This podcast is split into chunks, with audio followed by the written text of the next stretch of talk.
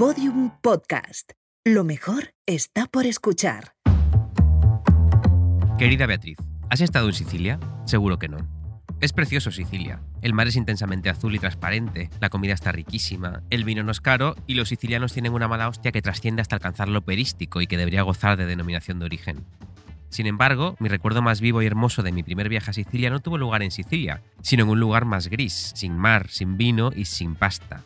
En ese mismo país, pero un poco más arriba. El vuelo de regreso de Palermo a Madrid hacía una escala en Roma durante una noche y habíamos reservado una habitación de hotel en Fiumicino, muy cerca del aeropuerto, para dormir.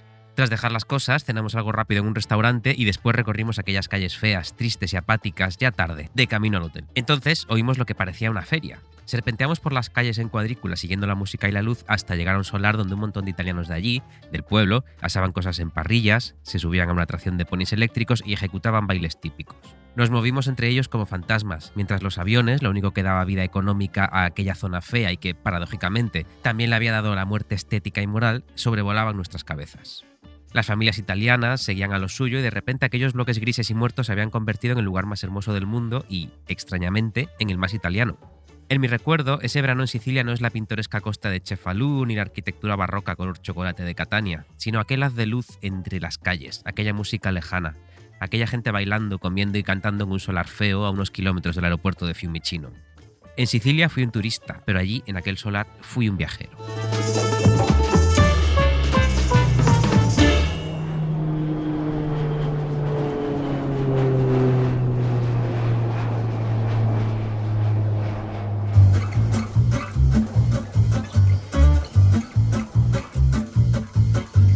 Arsénico Caviar. Episodio 29. Contra el turismo.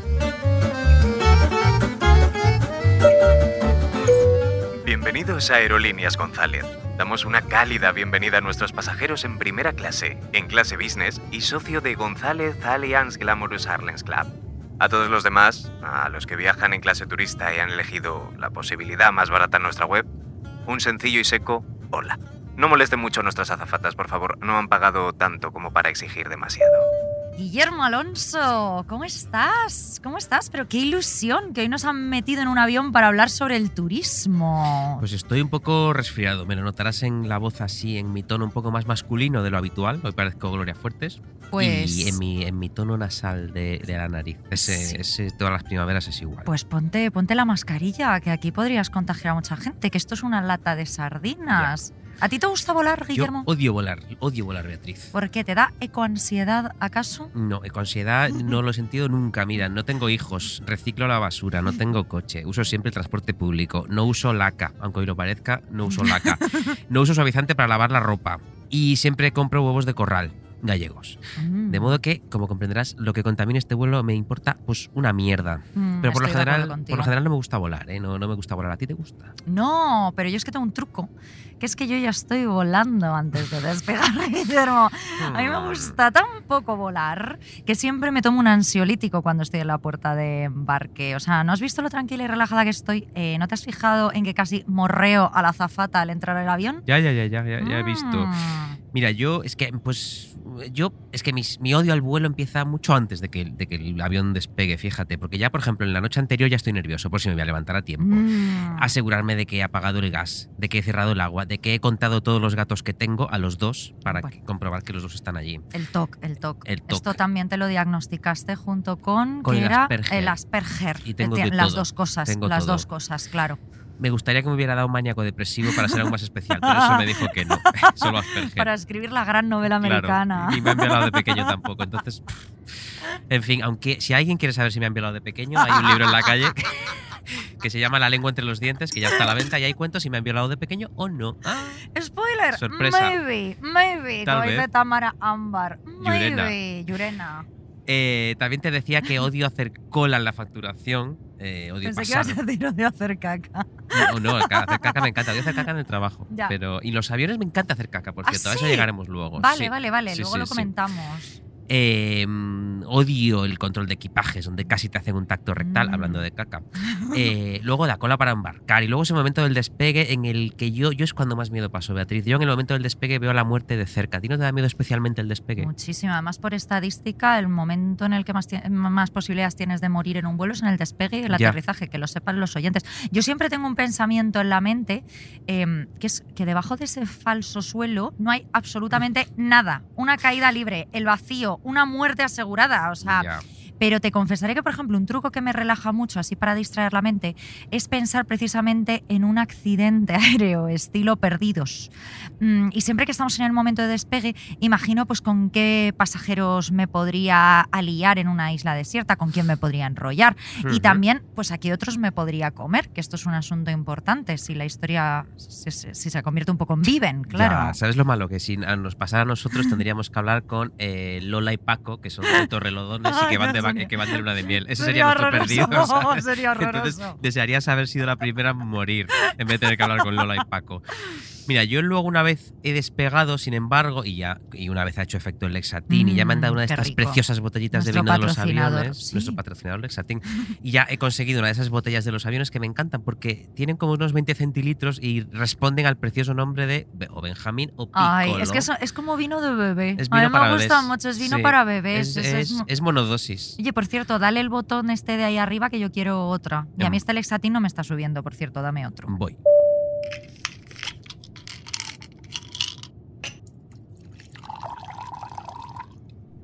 A ver, toma.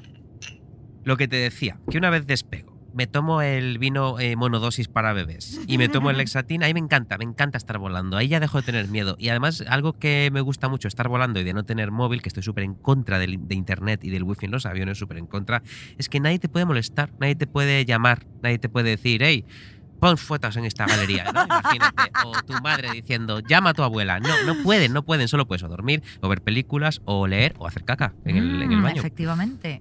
A ver, no me digan más. Quieren otro Benjamín de vino blanco. Llevan cinco y hemos despegado hace 20 minutos. Que vuelan en clase turista. Y encima borrachos. Oye, los pobres también tenemos derecho a disfrutar del viaje, señora. A ver, creo que es un, creo que el azafato es un chico, pero, pero da igual. Yo creo que, que, vamos, que es, azafato. Bueno. Azafato. O sea, en fin.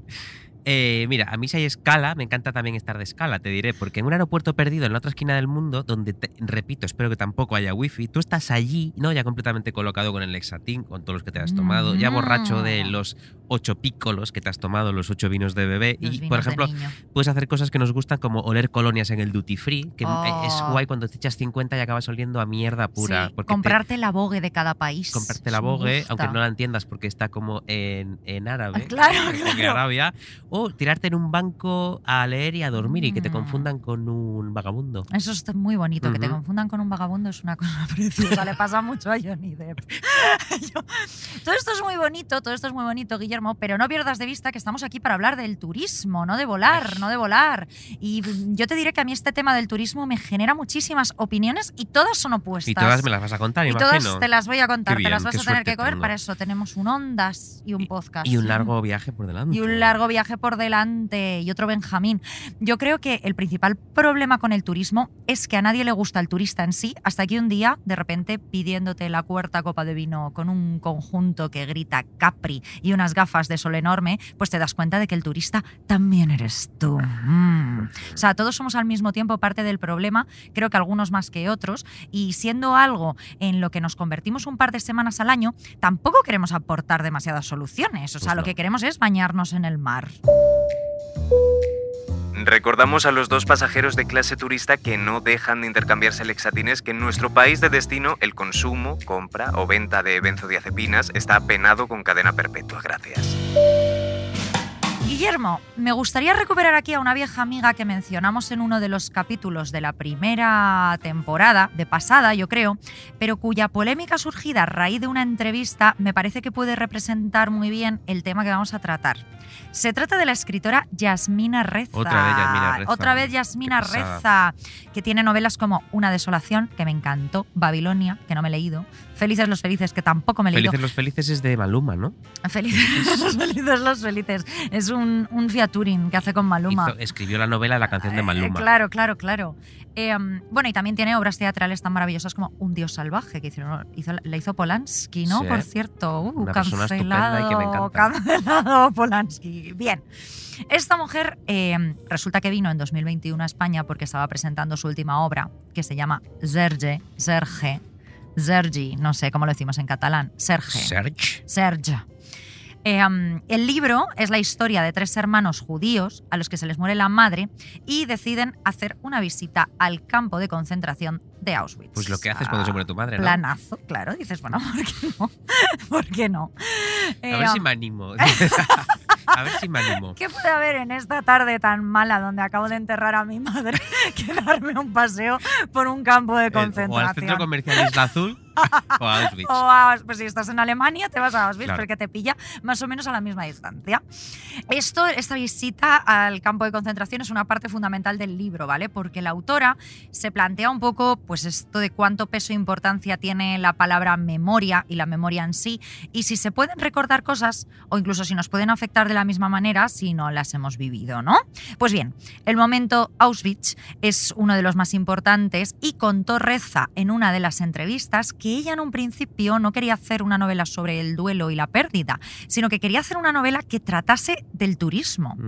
Especialmente del turismo selfie, ¿no? Que, que ahora vemos pues incluso en un campo de concentración. Pelayo Díaz. Pelayo. Díaz, Pelayo Díaz. O, en palabras de la autora, La gente va con cara de profundidad, pantalones cortos, chancletas y mochilas chillonas a mirar las ruinas del horror. Fíjate que aquí me parece que Reza abre un primer debate interesante, que yo es el que llamaría el turismo del check, del points, de marcar casillas, Ah. ¿no? O sea, el ir por ir, ¿no? Porque hay una oferta de tres noches más hotel en una ciudad europea que hasta ayer ni te interesaba ni tenías del todo situada en el mapa. O sea, esa gente que te dice, me voy este fin de semana a Dresde, y dices, "Mm, ¿por qué? De, ah, no has estado en Zakopane, en, Zakopane. Polonia. Esto, esto me pasa a mí cuando veo, por ejemplo, a uno de, eh, en Pontevedra, a uno de Cincinnati. Claro. Y yo digo, ¿pero qué cojones? ¿Cómo has llegado aquí? Pues, ¿Qué harás en Pontevedra? O sea, pues un Claro. vuelo. ¿Tiene aeropuerto Pontevedra? No, ¿qué va a tener? Si no tiene ni McDonald's ni Corte Inglés. Ay, bueno, bueno, McDonald's abrieron, abrieron uno hace nada. Pues entonces sí que no puedo entender lo que hace Yo una tampoco. persona de, de Cincinnati, ¿no? en Pues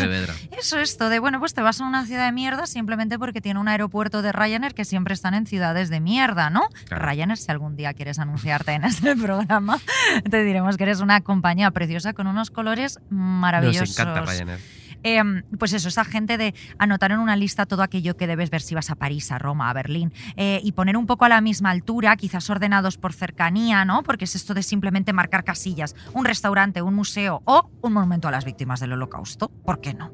Entonces, eh, yo me pregunto, mm, ¿nosotros cuando viajamos queremos ver estas cosas o queremos marcar la casillita de que lo hemos visto? O sea, yo recuerdo estar un fin de semana en Berlín y mi pareja por aquel entonces me dijo, eh, ¿te apetece ir a Auschwitz? ¿No?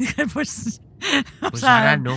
pues lo cierto es que no, o sea, pero ahora ni nunca, ni nunca. Ojo, creo que es importante que existan lugares para la memoria, pero, o sea, yo estaba haciendo un viajecito de enamorados, de inicios de una relación. No me apetecía ver una habitación llena de cabello que le rapaban a los judíos antes de matarlos. O Primera sea, no- cita. me parece que me parece que baja, baja un poco. Luego Luego- no te apetece echar un polvo. Te iba, te iba a decir, te iba a decir. Claro, o sea, en el fondo te diré, eh, creo que estaba siendo más considerada con lo que Auschwitz representa, en plan, mira, no es mi momento, que quienes van de paseo y se hacen 17 selfies en pantalón corto, ¿no? Y con esto me planteo eh, la idea de viajar y en si viajamos y hacemos lo que realmente queremos o si estamos condicionados por un montón de agentes, de agentes externos que nos hacen viajar de determinada manera. Mira, yo no te lo vas a creer, pero creo que la culpa la tiene el tardocapitalismo. No me digas, nunca hemos Sí. hablado de esto, ¿puedes explicar qué Sí, es? te voy a explicar. Pues la verdad es que el tardocapitalismo, si me pidieran que lo definiera, diría que es una cosa que odiamos, pero no sabría muy bien decir qué es. Ya es una cosa Es como repugnante. el color marrón. Es el culpable de todo. Es el culpable de todo lo que nos pasa. Porque mira, si eres rico y vas por el mundo, eres un bon vivant, Mm. un visitante, un explorador, un viajero. Claro, claro, claro. Pero si eres pobre, eres un turista de mierda. ¿no? Efectivamente. Básicamente, esto va así. Millonario, te abrimos la Acrópolis de noche para que tú solo tengas, gracias a tu tarjeta Centurión o tu Mm. Visa Black, Claro. o es la Amex Black. Bueno, estas, Bueno, estas tarjetas sí. de ricos, yo no sé cómo se llaman porque no las tengo. No, porque Y nosotros tenemos la tarjeta del descuento del día, ¿no? Y la del Carrefour. Y la de Carrefour. Eh, claro, ahí vives una experiencia increíble para ti solo. Pero si eres pobre, haces cola a las 11 de la mañana durante horas mientras te torras para ver la. Acrópolis junto a otras 300 personas Oh, que vienen de todo el mundo y que son pobres como tú. Mm. A mí sobre viajar lo que me gusta es sobre todo la idea de perderme, ¿no? De Mm. alejarme de todo aquello que durante el resto del año me hace infeliz. No quiero dar ejemplos. El trabajo. No, digo, eh, por ejemplo, yo viajo y cuando viajo no veo la entrada del metro, no veo mi ordenador porque no se me ocurre llevármelo. Hombre, Eh, silencio y archivo todos los grupos de WhatsApp del trabajo hasta el infame y tristísimo día de mi reincorporación a las 9 de la mañana. Ahí a las 9 de la mañana los desarchivo. sí. Y por cierto, un mensaje para los oyentes. Todos los que no archiváis los grupos de WhatsApp del trabajo en vacaciones, y no solo no los archiváis, sino que los leéis. Y encima de leerlos, participáis en ellos desde la playa, que sepáis que sois unos vendidos, unos traidores y unos hijos de puta. Bueno, y más hijo de puta el que te escribe sabiendo que tú estás de vacaciones. Hay una cosita, eh, mira, te esperas No. y te mueres. Tú le ¿Me dices, dejas? ¿está ardiendo el edificio y no encontráis el extintor? Porque si no es eso, Si no es no te eso, voy a responder. lo siento. Claro. Pues dicho todo esto, yo estoy en la otra esquina del mundo, ¿no? En un viaje que es casi más bien mental. Eh, mi cerebro se desactiva, que para eso al final, para eso viajamos, para que Mm. Claro. nuestro cerebro se desactive, para que le den un masajito. Mm. Es verdad que mientras tanto conozco lugares nuevos, veo unos monumentos por aquí, por allá, hago fotitos, sí, todo eso sí. Pero yo sobre todo concibo las vacaciones como una escapada mental, como una Mm. rendición a no hacer nada. Coño. y por eso no hay mayor pesadilla para mí que ese concepto del que hablas, de lo de los checkpoints, de lo de ir aquí, aquí, aquí, aquí, Que es aquí. como aquí. ponerse deberes, es como Claro, ponerse claro. deberes y ponerse a or- organizarse demasiado, que ya te organizas demasiado la, la- la vida de lunes a viernes. Claro, claro. Yo es como, no, no, que no, que no quiero No, hacer no, no, nada. yo o- tampoco. O, quiero, quiero hacer algo, pero lo quiero hacer O relajadamente. sea, no quiero tener que madrugar esa eh, puta semana o dos semanas que estoy de vacaciones. No quiero levantarme, bueno, igual si es para ver unas cataratas maravillosas, pues bueno, ese día. Pero no quiero, no quiero. Ya. Yo, por ejemplo, mira, el año pasado estuve en Koh Samui, una isla muy bonita en Mm. Tailandia. Fui ya allí a molestar, como un turista pobre. Claro. Estaba la pobre gente de Koh Samui por allí y yo fui a molestar. Claro, A molestar. pues lo que hacemos. Claro, entonces era, estaba en uno de esos resorts construidos que son muy bonitos, que imitan a lo salvaje, pero en realidad tienen aire acondicionado, tienen Claro. cerveza fría, lo que nos gusta, lo que nos, donde nos gusta molestar a los occidentales. Claro. Eh, y bueno, entonces está allí todo, ¿no? La playa, la piscina, todo a un metro, la barra del bar, para que no tengas que moverte. Para que tú Mm. muevas la mano y tengas cualquier cosa. Qué maravilla. Un váter, una barra de bar, el, la- el- el agua del mar, todo, todo. Bueno, entonces, eh, a la vez, Cosa Muy es una isla increíble que tiene lugares paradisíacos, tiene templos, tiene cascadas, tiene Mm. cuevas, tiene eh, cuevas eh, en el agua para meterte allí a ver el agua cristalina. Y nosotros siempre decíamos, deberíamos ir a sus sitios. Claro. Pero luego pensábamos, con lo bien que estamos en este resort, ¿para qué coño vamos a ir a ver un templo, una cueva que está, además va a estar llena de turistas? No va a ser como en las fotos, Claro, no va a ser claro, como en las claro. fotos. Total, que lo que hicimos fue viajar hasta Cosa Muy, que son como 20 horas de viaje o un día entero, para plantarnos allí durante cinco días en una tumbona. Pero fue maravilloso, fue maravilloso, eh, porque yo estaba en Tailandia, estaba lejísimos de todo y esa era la clave. Mm. Bueno, yo soy que eso y también que los margaritas cuestan allí como 3 euros. Entonces Joder. me bebía 15 para desayunar. Claro, qué maravilla, es que eso te lo cambia todo. Yo te diré que muchas veces, o sea, cuando vuelvo de vacaciones, fantaseo con la idea de tener un accidente para no reincorporar. O sea, o sea como que pienso muchas veces, si muriese ahora, moriría feliz. Claro, Nadie pero se tener que debería el avión se estrella al volver. Claro, claro, no, ir. no, al Claro, volver, claro, al volver, cuando vuelvo, cuando vuelvo, claro. Eh, mm, pero ojo, mm, Guillermo, que aunque ya hayamos abierto nuestra melonería, este no era el motivo por el que yo hablaba de Yasmín Reza. Ah, es que yo Vuelvo quería, con des- quería desviar el tema para no, hablar de esa pesada. Verás, mira, cuando publicó el libro, La Vanguardia sacó una entrevista con la autora en la que ella dijo lo siguiente. Al principio quería escribir sobre el turismo, porque vivo entre París y Venecia. El espíritu turístico se ha infiltrado en todo. El turismo y el terrorismo son las dos grandes plagas de nuestro tiempo.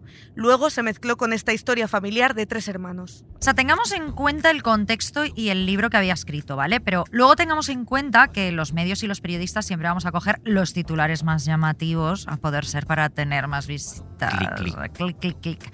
Y pues Reza dio un grandísimo titular. El turismo y el terrorismo son las dos plagas de nuestro tiempo. Bien, pues ¿recuerdas qué pasó con ella? Mm, pues que una persona en Twitter hizo un hilo muy completo y muy razonable donde mencionaba las últimas ciudades en las que había estado Yasmine Reza.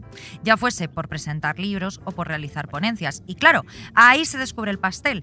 A una mujer que no dejaba de viajar le molestaba el turista zafio, vulgar, el del vuelo de Ryanair y las 12 chaquetas de una encima de la otra para no pagar un extra de equipaje. El turista pobre, pobre. Claro. El que se iba a París pero cenaba en un McDonald's porque no tiene pasta. El que hace fotos ordinarias en museos y, y catedrales. El turista cutre.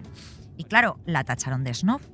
Y no me extraña, porque su alergia al turismo no es al turismo en general, no es a la idea del viajero que tiene 12 semanas para explorar una ciudad, sino al señor y a la señora básicas de los vuelos baratos. A, a lo que llegamos aquí al lado, a Paco y Lola de A estos catetos, a- a estos catetos que ya están pegándome patadas en la silla. Tienen un bebé. Y tienen un puto bebé que se ha pedido un Benjamín.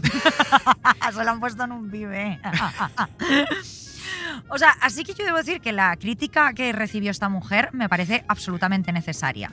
Y debo decir que al mismo tiempo estoy un poco de acuerdo con ella. Vaya, vaya. O sea, que acaba- acabas de criticar a, a los de Torrelodones y estás de acuerdo con Yasmina Ah, O sea, no es como me parece horrible lo que dice ella, me parece horrible su idea, mm, pero al mismo tiempo, no sé, creo que el turismo masificado conlleva la destrucción de las ciudades y a que empeore la calidad de vida de sus habitantes. Mira, a estas alturas nadie se va a sorprender de que seamos unos snobs de mierda. Quiero decir, no pasa nada. Yo estoy completamente de acuerdo con tu división. O sea, estoy Mm. completamente de acuerdo con tu medio acuerdo con esta, claro, con claro, esta claro. Puta a- aporófoba, se dice. ¿no? Sí, los que odian a los pobres, sí. A mí me parece que lo del turismo accesible para todos plantea una cuestión parecida, fíjate, a este debate ya clásico en el mundo del arte, que es aquel que se pregunta si todos los museos deberían ser gratuitos. ¿No? Eh, Mm. algunos dicen que sí, que el arte y la historia deben ser accesibles para todo el mundo. Otros dicen que no, que el arte, aparte de recibir ayudas públicas, debe recibir también ayudas privadas para su conservación y que además, al pagar una cifra por acceder, imagínate, al Museo del Prado a ver algunos de los mejores cuadros de la historia del arte, esa experiencia adquiere valor. Y no se convierte en un parque temático al que vaya cualquiera, al que las medidas le importan una mierda, pero va por hacer su checkpoint. Ujú. Yo veo esto un poco en el turismo, ¿no? Yo no quiero ser clasista. Bueno, mira, a estas alturas me, me da igual, me da igual ser clasista. Me da igual, casi mejor clasista que pedófilo, también te digo. Pero sucede un poco esto con cierto tipo de turismo, ¿no? Que se va dos días a un lugar en una aerolínea low cost, se queda en un Airbnb, va a haber mil mierdas en un día, se come Mm. algo en un McDonald's. Mira, yo sigo con absoluta fascinación a una youtuber de gallega que yo ya mencionaba aquí 50.000 veces. Mm, sí. Que, bueno, en fin, la- se podría definir como la absoluta persona, personificación del desastre de nuestro sistema educativo, del desastre de nuestro sistema alimenticio e incluso diría que el del completo fracaso genético de la humanidad. Esta persona a menudo grababa sus viajes. Digo grababa porque hace tiempo que ya no, que ya no sube ¿Ya vídeos no a YouTube. sube? No, y me tiene tristísimo. me tiene Vaya. tristísimo. Ay, qué pena. Pues bien, todas sus escapadas eran básicamente ir tres días a un lugar con una lista de 50 sitios que visitar. Ay, por favor. Llegaban de uno a otro con Qué la lengua afuera, lo veían durante un minuto, sacaban 50 fotos en cada lugar durante ese minuto que estaban allí y luego comían o pizzas o burgers o una lata en el hotel. Una lata en el hotel viendo la tele, viendo la tele. Favor. Entonces, yo me pregunto si hay algo que, que quede en ellos, o sea, si hay algo que permanezca, que permanezca en su memoria de esos viajes, que- si guardan un momento de hermosura, de trascendencia, de conexión con Mm. ese lugar en el que estuvieron. Y me pregunto si no deberíamos todos plantearnos que debemos viajar menos y viajar mejor. Imagínate, en vez de Mm, hacer cinco viajes al año, si eres pobre, claro, Claro. hacer uno, hacer uno y no convertirlo en un maratón que tiene paradas únicamente en el Domino's Pizza más cercano. Mm, claro, claro. Mira, fíjate, el otro día cuando viniste a mi casa, un piso que es bastante céntrico, Sí. abrimos de repente los balcones para que entrase una brisilla y de repente nos llegaron los graznidos de una panda de heterosexuales. Era eso, yo pensé que eran unos animales. No eran. Eran, no eran jabalís. No era- eran Eh. unos heterosexuales que estaban en Madrid para celebrar una despedida de soltero. Hay y en montón. ese momento, en ese momento, fue el momento en el que nos miramos con horror y dijimos, tenemos que hacer contra el turismo. Cierto, hay mogollón de despedidas de soltero últimamente en Madrid, que está barcelonizado perdido Madrid. Esta ya. gente no ha escuchado el episodio contra las bodas y se sigue Se siguen casando. casando, sí. Se siguen casando. Pues te vas a divorciar, Paco, te lo advierto. O sea, te vas a divorciar más con lo cerril que eres, hijo de puta. Mira, no era, además, no era la primera ni la única despedida de soltero que a mí, por vivir en un piso céntrico, me quita literalmente el sueño alguna que otra noche a grito de lo, lo, lo, lo, lo, lo, lo, ¿no? El lololeo este de esta gente. Los LOLs. Los LOLs. O sea, y entiendo que estos pobres me molestan a mí porque no tienen tanto dinero como para irse a un resort a República Dominicana, ¿no? Que allí tendrán a sus propios mm, gilipollas. Mm, claro, a sus propios gilipollas que van a ir de despedida de soltero claro. y, y llaman así a la camarera como chasqueando mucho los dedos y, y pidiéndole cocaína, ¿no? Y luego O sea, dicen, ay, no tienen nada, pero qué simpáticos pero son. qué majos son. Es que aquí te tratan, aquí sí que saben lo que es el lujo, ¿no? Como en Europa, ¿no? Esa es gente asquerosa, ¿no?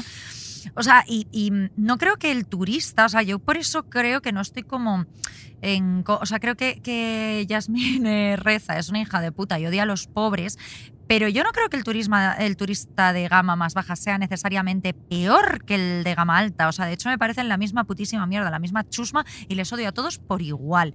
O sea, eh, en especial yo creo en una ciudad como Madrid, en un país como España, que está completamente vendida a todo tipo de turistas. O sea, recordarás cuando justo aquí en Madrid un multimillonario, hace no mucho, lanzó una serie de fuegos artificiales un puto martes Ujú. a la- por la noche que pensábamos que estaban bombardeando la ciudad. Pues eso, o sea, el cuñado de Lololo mm, de Zaragoza y el pijo este de mierda me molestan igual. Ya, ya, porque el cuñado de Lolo de Zaragoza, si tuviera dinero, lo que haría será poner fuegos artificiales Claro. en el, vamos a decirlo, en el Four Seasons. Es que en por el Four cierto, Seasons. si queréis también, si queréis un patrocinio, estamos encantados. Y por cierto, en esa fiesta donde eh, de forma, eh, creo que eh, eh, contraviniendo todas las leyes sobre, sobre el descanso de los vecinos, estaba nuestro recién elegido alcalde, que ha arrasado. Pero mira, mejor no hablemos de política porque nos echamos a llorar. No, no, no, no, no. Pero sí, ese multimillonario turco que cada vez que viene hace lo que le sale de los cojones, básicamente, sí.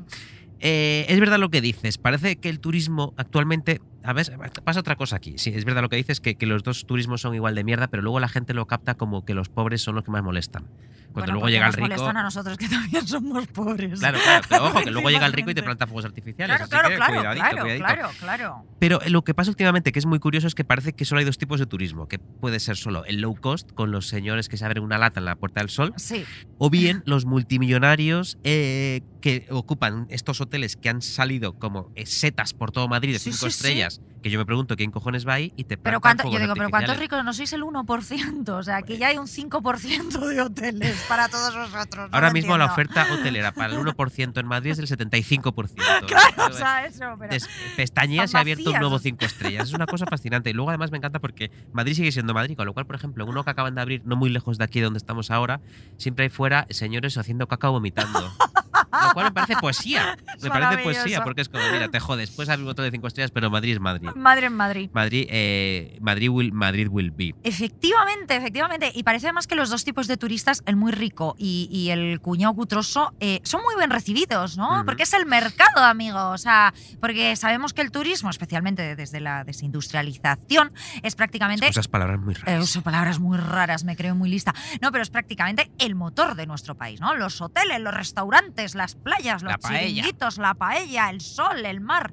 Em, por eso quejarse del turista y del turismo, yo creo que está tan mal visto. Yo creo que nos pesa así como la, la culpa judio-cristiana, ¿no? Españafobia. Españofobia, claro. A ver, porque sabemos que el turismo al final da muchísimo trabajo, eh, sin entrar pues en que en muchas ocasiones sea un trabajo de mierda, ¿no? Como en Ujú. estos chiringuitos de las playas donde ofrecen contratos del salario mínimo y obligan a los empleados a trabajar 15 horas al día. Esto me está recordando una cosa que pasó que fue súper graciosa, también fue poesía, que fue cuando, cuando la Plaza Mayor de repente, al no tener turistas, Ay. no iba nadie a comer y salió, creo que fue Ayuso o Almeida, o los Sí. dos diciendo, vayan a apoyar a los hosteleros de la Plaza Mayor. Vete a esos hijos de puta culo. que nos cobraban 30 euros por una Coca-Cola. Claro, ahora te quedas, pues ahora te quedas sin turistas, Claro, te, entonces ahora te quedas sin gente, muy bonito. por hijo de puta. Y son los peligros de ser un gran bar. Es, son los peligros de ser el gran bar de. Europa, ¿no? También. Si los hosteleros de la casa de la Plaza Mayor quieren anunciarse en arsénico, Hay un sitio que se llama Don Calamar, que me encanta. Qué ese, Don Calamar. maravilla, don, Don Calamar, Don Calamar, no os queremos. Don Calamar sí que vamos a ir. Qué guay, qué guay. Claro, entonces es esta mierda que estás diciendo, pero el resumen es que al final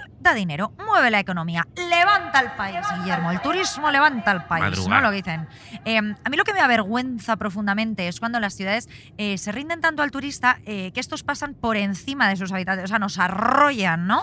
Eh, fíjate en Mallorca o en Ibiza, ¿no? Donde la gente que va a trabajar pues solo encuentra alquileres estacionales. O sea, va un médico en plan, señor, usted viene a salvar vidas y dicen, vale, pero usted de mayo a septiembre se busca la puta vida, vive debajo de un puente, O ¿no? encima de un bafle de pacha. Hay una O camita encima te hay ponen una allí. camita médico, claro, porque, porque en verano pues los largan para poner la misma casa a 5.000 euros semanales, ¿no? Eh, Barcelona, la ciudad morta, ¿no? No voy a entrar en lo que está pasando en Madrid. Yo, por ejemplo, envidio profundamente a países y a ciudades que han dado un puñetazo sobre la mesa, ¿no? Por ejemplo, Ámsterdam, ¿no? Ámsterdam, que por ejemplo, que ha prohibido los pisos turísticos de Airbnb en el centro histórico, que además es muy guay porque la ley no podían poner Airbnb, pusieron como de una plataforma estadounidense. Bueno, hacían ahí como una movida lenguaje para que era de, sí, es Airbnb, os estamos prohibiendo, os estamos prohibiendo, a tomar por culo. O esas políticas que han entrado en vigor en Venecia, que, que, que remedio ya, porque la ciudad se está literalmente hundiendo, ¿no? Pobres venecianos. Pobrecitos, pero por ejemplo lo de prohibir los barcos grandes eh, y, y, que haya calles directamente en Venecia que un turista no puede pasar, ¿no? O sea, me parece que es de las pocas ciudades que le ha dicho a un turista, mire, no, por Ya. aquí no pasa, literal, esta calle es para los vecinos. Te diré que si te pones una camiseta azul y blanca de rayas, puedes pasar porque creen que eres de allí. O entras en góndola, Claro. ahí hay un vacío legal en Venecia. Fíjate, la última vez que estuve yo en Venecia, porque ahí me encanta ir a Venecia y ser parte del problema y ser uno de esos hijos de puta. A ver, hijo, digo la última vez como si hubiera ido mil veces, pero supongo que estuve dos o tres, porque es un sitio que cuando andas tú por Milán, que es una cosa que suele ocurrir, dices, Claro, voy a después voy a Venecia, ¿por qué no? momentito. Voy a pisar hacia el suelo a ver si se Claro, un eh, poquito más. Pues yo soy uno de esos asquerosos que va a molestar a Venecia. Y recuerdo que un día, un día fue la última vez, iba con mi maletita de ruedas y recordé algo que un habitante de Venecia dijo, yo creo que en un reportaje o algo así, otra vez lo leí en, un, en, en el periódico, en un artículo al respecto, y dijo algo así que era eh, una descripción muy viva de lo que significaba ahora Venecia, que era, Mm. la ciudad en la que yo nací ya es solo un ruido continuo de ruedas de maleta sobre la piedra. Oh. Es una imagen muy potente que tiene toda la razón. Y yo de repente me di cuenta, eh, recordé esa frase mientras yo iba tirando de una maleta que hacía. Y entonces me sentí, eh, tuve vergüenza contra la vergüenza del Mm. turista. Y cogí mi maletita y me hice todo el camino hasta la estación de tren andando. Claro, Pensando, muy bien. Pobrecitos. Qué buena persona. Espero que me den Eres un premio. una persona Maravillosa. Eres Salió Toñi Moreno. Eres usted una persona maravillosa y te empezó a aplaudir. No, en realidad me miraron con el mismo odio que miraban a los que, a los que sí arrastraban la maleta. Mira, yo hace poco escribí un tema en El País, eh, un periódico. Un periódico estupendo un donde periódico trabaja muy gente bueno, guapísima. donde trabaja gente súper guapa. eh, sobre el auge de toda esta serie de, de cuentas en redes sociales de planes secretos, ¿no? planes únicos, planes diferentes. ¿no? En plan, descubrimos una cafetería donde hay una cabra diminuta que te hace el helado al momento. ¿no? Conocemos el mejor sitio para comerte un sándwich mixto de carne de cerdito, babe, en Madrid. ¿no? O a veces son también cosas absurdas, tipo, descubrimos un sitio en Madrid que es como viajar a Egipto. Descubre el templo de Mod que dices, a ver. Hay un templo, hay un templo egipcio aquí en Madrid, no sabía. O sea, que dices, pero por favor. Bueno, bien. Para este tema eh, hablé con creadores de este tipo de contenido que fueron todos muy majos, muy amables y además era gente como bastante enamorada de la ciudad. O sea, que esto yo creo que tampoco están haciendo nada malo per se. Después, para tener una vista, un punto de vista sociológico del fenómeno de por qué de repente estas cuentas han aumentado tanto, porque han crecido eh, de esta forma, charlé con Beatriz García, eh, una mujer que trabaja en la editorial Traficantes de Sueños, que es una editorial muy guay, Ujú. y que formó parte durante muchos años de una cosa llamada Observatorio Metropolitano, que era un proyecto que reúne a mm, diversos colectivos eh, para reflexionar sobre los fenómenos de transformación eh, que caracterizan hoy las metrópolis contemporáneas. Qué bien estás hablando hoy, qué bien te sientas vuelo, ¿eh? Es el vino de bebé. Bueno, lo estoy leyendo, quizás lo estoy leyendo, quizás es el vino, quizás es el extatín, ¿no? Bueno, pues le pregunté si estábamos convirtiéndonos nosotros mismos también en turistas en nuestra propia ciudad. O sea, si había alguna forma de consumir ahora mismo, de consumir, fíjate ya el término que estoy utilizando, pero de vivir en nuestra ciudad, si no es en términos de consumo, en términos que al final son turísticos, ¿no? Eh, o al menos estamos actuando como ellos. Y me dijo algo muy interesante. La experiencia tiene muchísima relevancia en todo el marketing contemporáneo. Seguro que recuerdas aquel anuncio de coches tan celebrado y premiado que preguntaba al consumidor, ¿te gusta conducir? No estaba apelando a las cualidades del coche, sino a la sensación de sentir el aire entrando por la ventanilla, a la ilusión de libertad al volante en una carretera. Lo que se vende es una experiencia, un periodo de tiempo sensorial. Antes, la experiencia del viaje te permitía trasladarte a otro lugar, a otra cultura, conocer a personas nuevas y vivir en condiciones diferentes a las tuyas. El viaje se consideraba un proceso de experiencia porque implicaba crecimiento, desarrollo, a menudo transformación. Ahora, estos periodos experienciales se encapsulan dentro de nuestro día a día. En esta búsqueda cada vez más limitada de la desconexión, especialmente dentro de la vorágine de la ciudad, buscamos que ese café no sea solo el café que te tomas antes de entrar en la oficina, sino una especie de experiencia sensorial, nuestro momento. Aquí está el problema, Guillermo, la experiencia, la experiencia. Estoy obsesionado con la idea de experiencia. Ya lo repetí en otro episodio anterior, en el Contra de lo contra cookie, todo. contra todo, que se llama Esto, olvido. Hemos hecho claro, tantos. Hemos hecho muchos. Por eso tenemos ondas. Claro, pero no te olvides que no me voy a repetir. eh, esto no es un episodio especial. Eh, yo muchas veces eh, me he preguntado, o sea, pensando en esto, ¿por qué viajo exactamente? ¿no? ¿Qué motivaciones tengo detrás? O sea, mm, sí, me gusta conocer otros lugares y culturas, me gusta ver cosas que no veo habitualmente en mi día a día, me gusta que me saquen de mis casillas, me gusta incluso meterme en problemas, ¿no? Estar como salir un poco, salir de mi zona de confort. No, pero bueno, bañarme en mares cristalinos donde puedo ver a los pececitos nadando entre mis pies, probar platos que se cocinan de una forma totalmente distinta a la que mi paladar acostumbra, con unos ingredientes que hacen explotar mis papilas gustativas, ¿no? Y adquirir nuevos conocimientos, empaparme de historia, charlar con gente desconocida. Mira, Pero yo también, contigo no voy de viaje, porque cuántas cosas hay que hacer, ¿eh? No, no, pero también debo reconocer que viajo como forma principalmente de escapismo y como recompensa. Como Claro. recompensa. O sea, escapismo porque después de todo lo que he dicho que me gusta hacer, todo esto, lo que de verdad me gusta de viajar es no hacer nada. O sea, me gusta todo esto. Que es en general lo que más nos gusta en la vida en cualquier Eh, sitio. en cualquier sitio, ¿no? Pero, o sea, viajo, pues como tú has dicho antes, para alejarme de la ciudad en la que trabajo y en la que tengo mucho que hacer, a otra donde no tengo nada que hacer y puedo dedicarme a vivir, a existir, Guillermo, a existir. Y recompensa porque pienso que me merezco escapar a sitios preciosos después de estar todo el puto año trabajando. Y es que yo creo que precisamente esa idea de recompensa eh, es la que imagino que también busca muchísima gente al viajar, la que mucha gente tiene al viajar, ¿no? Y esto es como todo, pues quien tiene más recursos, más cultura, más educación y más de todo, será un viajero. Quien no, será un turista.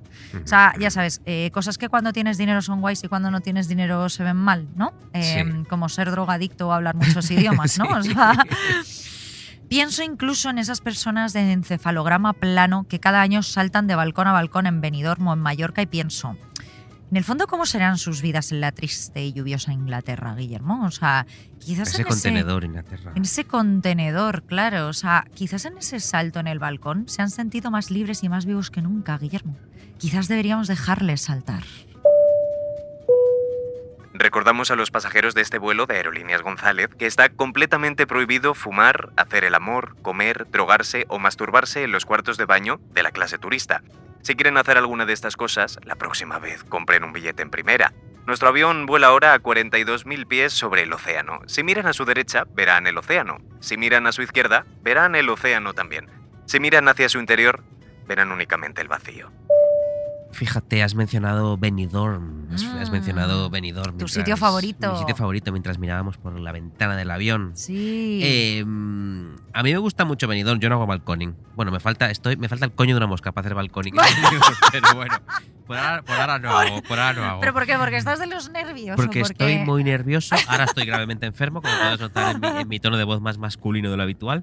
Y, y porque no sé, porque creo que debo probar nuevas sensaciones. Entonces he pensado que tirarme por la ventana puede ser, puede vivo, ser. Claro, puede está muy bien. Está muy bien. Una, lo que pasa que luego. yo 30 no- cosas que hacer antes de los. eh, de los 30. de los- Tírate por un balcón. Claro, tírate por un balcón. Es mejor que la pongas Esto de última. aparece en JQ UK siempre.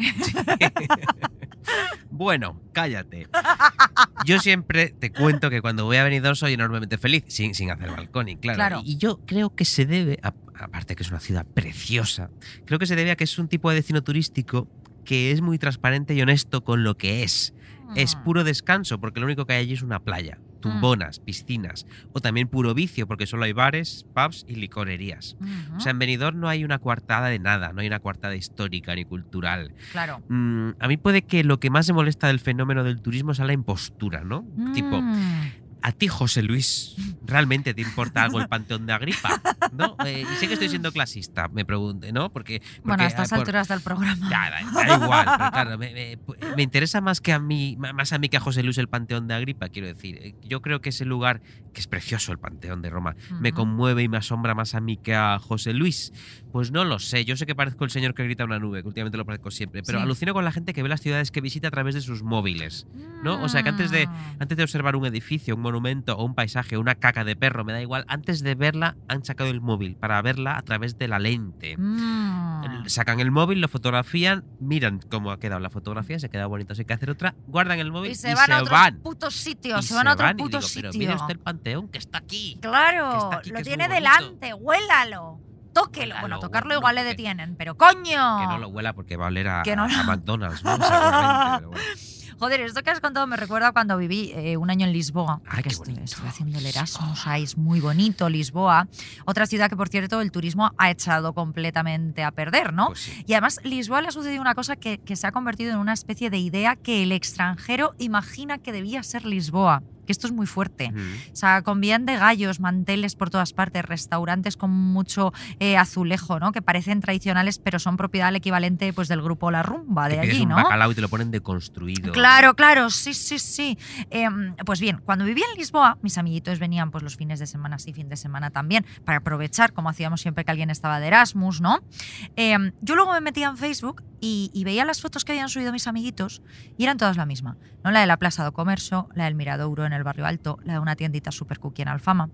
Fíjate que yo pensaba que cada fin de semana con cada amigo había sido distinto y me había aportado como una cosa nueva, había sido diferente a la anterior, pero después como al ver toda esa sucesión de fotografías en Facebook, me da la sensación de que estaba repitiendo el mismo fin de semana, como, como en el día de la marmota, O ¿no? sea, tenías 89 fotos de tranvías, ¿no? Sí, tenía y además todos me etiquetaban, fin de con Bea, y eran como las mismas putas fotografías, ¿no?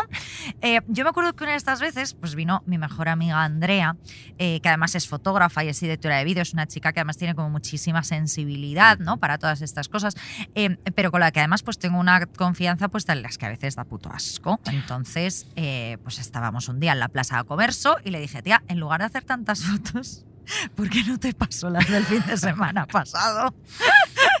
Ella, claro, me miró, se descojonó en mi cara y dijo, bueno, o también puedo poner en Google Lisboa y guardar todas las fotos que me salgan, ¿no? O sea, yo soy consciente de que mi comentario fue absurdo porque yo probablemente eh, estaba de resaca, eh, seguramente quería volver a beber en un bar para que se me pasara y no quería estar ahí haciendo putas fotos a la Plaza de Comercio otro día más, pero al final no es un poco eso, o sea, al final esa gente que está haciendo 500 fotos del Coliseo mm, se las podría bajar de internet, sinceramente. Sea, no hay ninguna novedad. No estás haciendo nada, nada.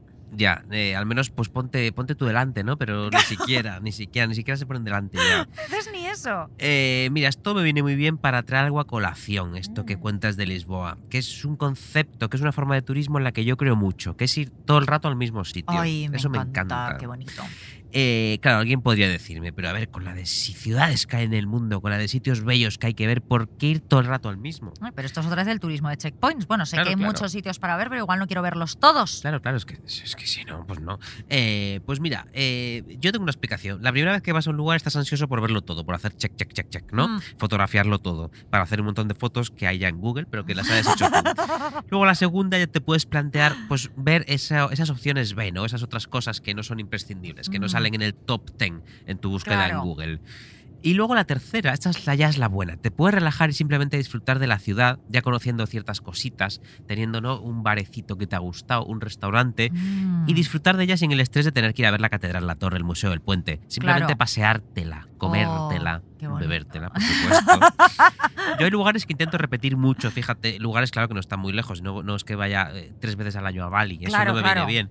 Pero Lisboa es uno de ellos, que lo acabas de mencionar. Sevilla, que está aquí a, a un, a un- a un viaje en ave. Cin- eh, 500 euros de nave, simplemente ya. París, un lolo, croissant, hay unos nos. Si vas, comete un croissant. que es muy, no- es muy es muy típico, y importante comerte un y, y quema un contenedor. Luego algunas ciudades pijas del norte de Italia que me gustan mucho también. Eh, yo siempre que estoy en ellas estoy súper relajado, porque ya todo lo imprescindible ya me lo sé, ya lo he visto, no lo necesito. Todo eso paso.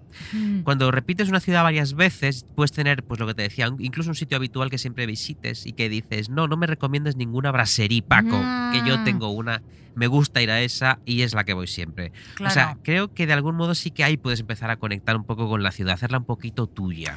Es que esto, ojo, esto es muy interesante y quizás deberíamos diferenciar dos conceptos que habitualmente solemos unir mentalmente. O sea, Una cosa es hacer turismo y otra es irte de vacaciones. Ojo, que a menudo van ligadas porque no somos millonarios y como no disponemos ni de dinero ni de tiempo infinito, tenemos que exprimir al máximo los días libres que tenemos. Qué asco ser pobre. Pero ojo, pero turismo y vacación no son sinónimos realmente. Y tú un año puedes querer conocer cosas nuevas y tener ganas de marcha y quizá otro año lo que te apetece es tirarte en una playa, tomar el sol y, re- y leer revistas de cotilleos, ¿no? Comprarte el Ola. Y hay también una especie de obsesión por aprovecharlo, por aprovechar todo al máximo, por ser como productivos y aprender cosas, por llenarnos de experiencias, lo que comentaba antes.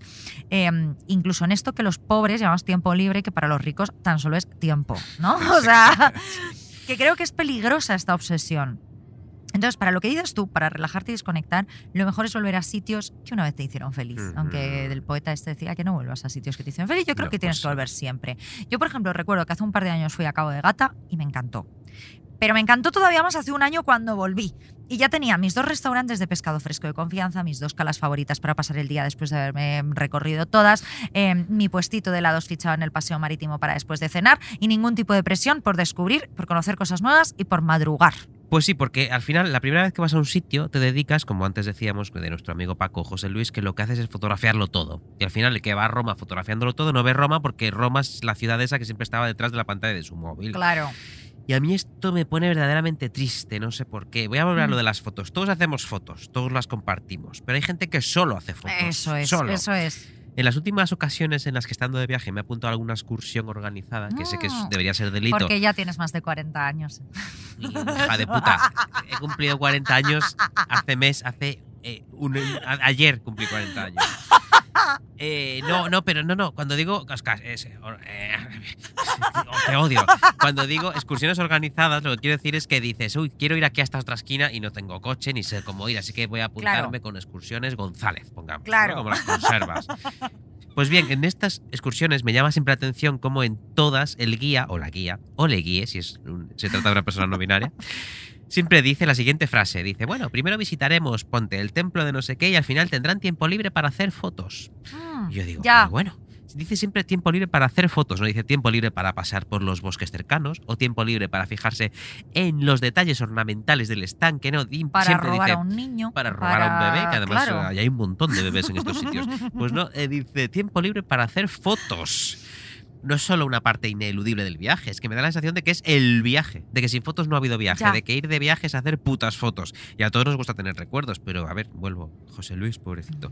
José Luis deja el puto iPhone, ya, ¿no? Eh, Claro. A mí me encantaría hacer un experimento, que es decirle a alguien que va a ir a un lugar de viaje, un lugar precioso, pero prohibirle hacer fotos y prohibir y prohibirle compartirlas, claro. Claro, claro. Estoy seguro de que un enorme porcentaje de personas diría, si no puedo hacer fotos, si no puedo contar que he ido al, mu- al mundo que he ido de viaje, no voy. No quiero ir. No No quiero- quiero. Efectivamente, yo creo que de esto ya hemos hablado mucho. Creo que las redes sociales también han influido mucho en nuestra manera de viajar. Bueno, o sea, en nuestra manera de hacer cualquier cosa, las cosas como son. Y es cierto que el asunto de la fotografía se ha vuelto especialmente demencial, ¿no? Porque ya no guardamos tanto la foto para el recuerdo o para enseñarle a alguien la prueba de, mira mis vacaciones, ¿no? Que estuvimos una vez en un lugar, ni siquiera para pasarle esa foto a nuestra madre y que vea que no nos han secuestrado durante nuestro viaje a Grecia, por ejemplo, ¿no? O sea, tú te has fijado en algo, igual que tú dices lo de os dejo tiempo libre para hacer fotos, a mí me llama mucho la atención la gente que dice, vamos a hacernos una foto para Instagram. O sea, pienso en el para Instagram, ¿no? O sea, pienso que es lo mismo que es mm, decir, vamos a hacernos una foto para alimentar al monstruo del ego que luego nos roba los datos y nos mantiene todo el tiempo pegados a la pantalla, sintiéndonos acomplejados con nuestra puta vida de mierda, ¿no? O sea, de verdad, es que es como decir, vamos a hacernos una foto y vamos a alimentar a los cocodrilos, o sea... Pues toda la razón tienes, como siempre, tienes toda la razón, por eso tienes un ondas. Y mira, no quiero abandonar todavía a nuestro amigo José Luis, que le voy a gastar hoy el nombre, pero hay José algo, Luis, te hay algo odiamos. Es asombroso. José Luis Martínez Almeida.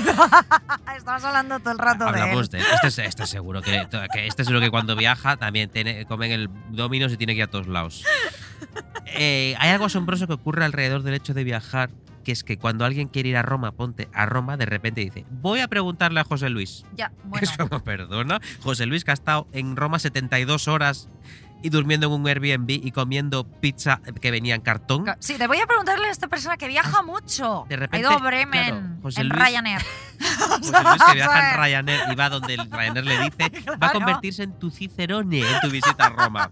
Claro, José Luis, ¿sabes lo que te va a decir? Que te va a enseñar primero las fotos que ha hecho con su Android y te va a decir, mira tío, mira tío. Y te va a decir, bueno, tienes que ir a ver el Panteón de Agripa, está de puta madre, Bueno, ¿no? Roma es la polla, es la tío, polla, es la está- polla. está, Roma. todo roto, Ah, ¿no? está- Está todo roto, pero- Hay unas ruinas, pero todo guapas, ¿eh? Todo guapas. Luego te va a decir, la fontana de Trevi no es para tanto. ¿no? Es pa- Estoy parece en una pared, estoy en una pared. Parece una, más grande en la foto. Parece una falla. Está mejor es la. Cibeles. Es de Valencia, José Luis. Ahora he decidido que sí. Venga. Y luego te va a decir, por ejemplo, que el Coliseo de Roma le recuerda a Gladiator, pero no pares. Vale con verlo desde fuera, vale con verlo desde fuera. Esto ocurre, ¿sabes lo peor todo? Que ocurre a mi alrededor. Yo, en Mm. personas listas y funcionales que conocemos, lo Mm. hacen. O sea, eh, yo tengo una teoría para viajar. No preguntes, cómprate una puta guía. Claro. Mira cosas en internet o bien, o bien pregúntale a alguien que viva en esa ciudad o que haya pasado una temporada larga Claro, en esa claro. ciudad, que te puede dar algún consejo, dirección o truquito. Eso sí, también diré que a veces ah, mola prestarse al juego del turismo y ver las cosas, Claro. porque a menudo hay reclamos turísticos que son reclamos turísticos por algo. Y aunque José Luis te haya dicho que la Fontana de Trevi no es para tanto, pues mira, tú si vas a Roma te tienes que ir a ver la puta Fontana de Pues Trevi. claro que sí. que. Pues mira, eh, esto em, voy a mencionar otro perfil em, que ya a José Luis le tenemos mm, bastante martirizado en este episodio, pero que sería como la evolución más tóxica posible este José Luis, al que por ejemplo se llama Roberto. Roberto. ¿Te parece bien, Muy bien. Roberto? Es un perfil así como moderno, que tiene seguramente una profesión creativa, muchísimos tatuajes, una novia que cuida de sus Mm. monsteras, eh, y que es una persona que no hace lo que hace el resto de la gente. Es como José Luis, pero con, con Es- pantalones pepira- Es una versión pitillo. hipster de Sí. José Luis, ¿no? Hipster, esa palabra, hipster. Bueno, eh, Roberto es una persona eh, a la que tú le dices que te vas una semana a Nueva York y la primera, que es la primera vez en tu vida que te vas a Nueva York y te dice, pero no te quedes en Manhattan, que eso es una catetada, vete a Brooklyn. Uh, a Brooklyn. Usted es gilipollas, o sea, eh, eh, usted es gilipollas, es esa persona que te dice, no subas al Empire State, que es de turistas y de paletos, súbete al edificio de enfrente, que es mucho más alto, y desde ahí sí que se ve el Empire State. Pero vas a ver, eh, pesado de los cojones, si es la primera vez que voy a Nueva York, ¿querré subir al edificio de King Kong o al que acabas de ver en la puta revista de mm, que tienes sobre la puta mesita de noche? ¿No? O sea. Odio a Ese es- es ese gilipollas que te dice que te vayas mm, a Staten Island a comerte la mejor hamburguesa de la ciudad cuando tú estás en Manhattan, coño, rodeado de millones de restaurantes con unas hamburguesas deliciosas, ¿no? Esa puta persona que te pasa la lista de conciertos de Resident Advisor que hay esa semana en Nueva York. Dios santo, déjame ser una turista también. O sea, si- sobre todo si nunca has estado en Nueva York, deja de hacerte el guay, Roberto, que eres gilipollas. Que eres un puto paleto de coslada. O sea, Roberto, ¿de qué vas? Que te has hecho un tatuaje feísimo, que pareces un expresidiario, joder. Déjame ir a Cats a comerme un bocadillo de pastrami, joder, y decir I'm having what she's having, como si estuviera en una puta película de Nora Ephron, joder. Eso. Es que no les aguanto. José Luis, no, José Luis, No, José Luis, tampoco. José Luis tampoco lo aguantamos, pero me empieza a caer Robert- mejor que Roberto, porque José Luis es transparente. Es, es- es tonto, pero es, es tonto O sea, transparente. José Luis es como David Bisbal diciendo cómo están los máquinas lo primero que tú dices, no hay maldad, no hay maldad. Claro. Y Pero Roberto, Roberto sería, a ver si se me ocurre, no sé, no sé, es que sí sé quién es Roberto. Pues Roberto es como ya está. Es verdad, es verdad.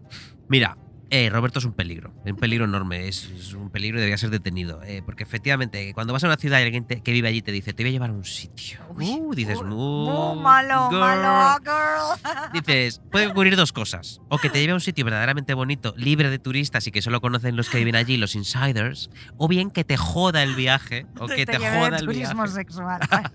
O que te lleva, no puede pasar. o, o- te iba a llevar unas putas, a unas putas que hay aquí, o bien que te meta, que te metan eh, eh, en un, callejón oscuro y te dé el palo y te robe. También. También te puede pasar. sitio. Pero no volvamos a la realidad. Puede pasar que, que te lleve efectivamente, que te descubra un sitio guay que, que no van los turistas y que dices, jo, qué, qué guay, qué bien haber venido aquí, que esto seguro que dentro de un año lo han descubierto los turistas y lo han arruinado. O bien, repito, que te joda el viaje y no porque te dé el palo ni te viole, sino porque te lleve a un sitio lejos, te haga perder una noche entera comiéndote una hamburguesa en Staten engañado cuando tú lo que querías era estar allí en, en Broadway, ¿no? Claro, claro. ¿Sabes una cosa que a mí me hace mucha gracia cuando viajo? Me gusta mucho visitar los supermercados. Ay, me encanta, Sí, me sí. encanta, me Perderme encanta. horas en los supermercados Sí. viendo qué frutas hay, ¿no? Ay, ¿esta cosa con pinchos qué es? Y te dicen, una piña.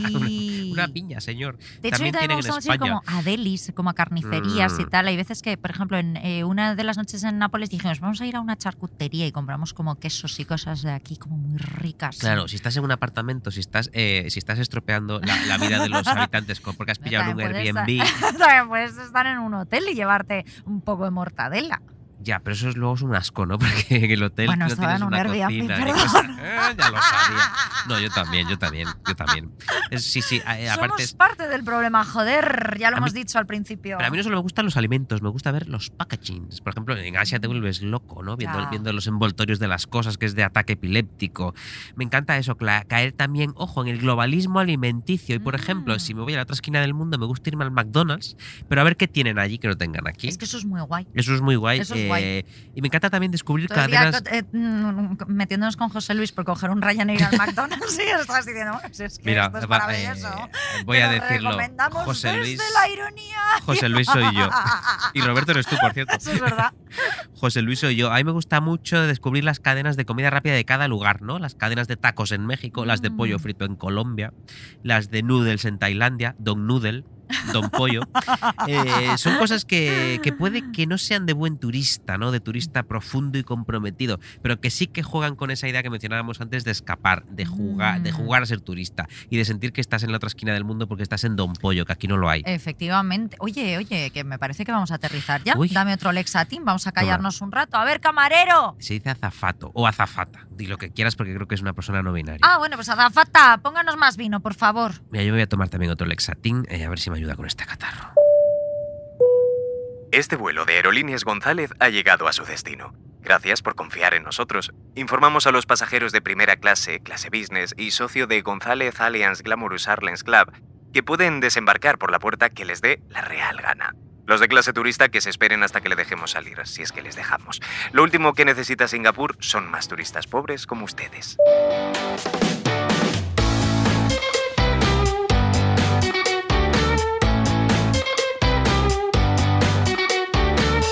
Arsénico Caviar es un podcast original de Podium con dirección y guion de Beatriz Serrano y Guillermo Alonso.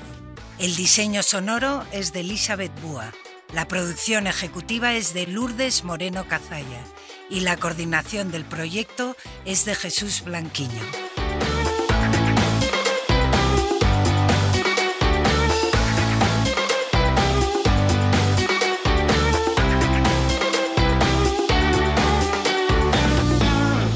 Todos los episodios y contenidos adicionales en podiumpodcast.com. También puedes escucharnos en nuestras aplicaciones disponibles para iOS y Android y en todos los agregadores de audio.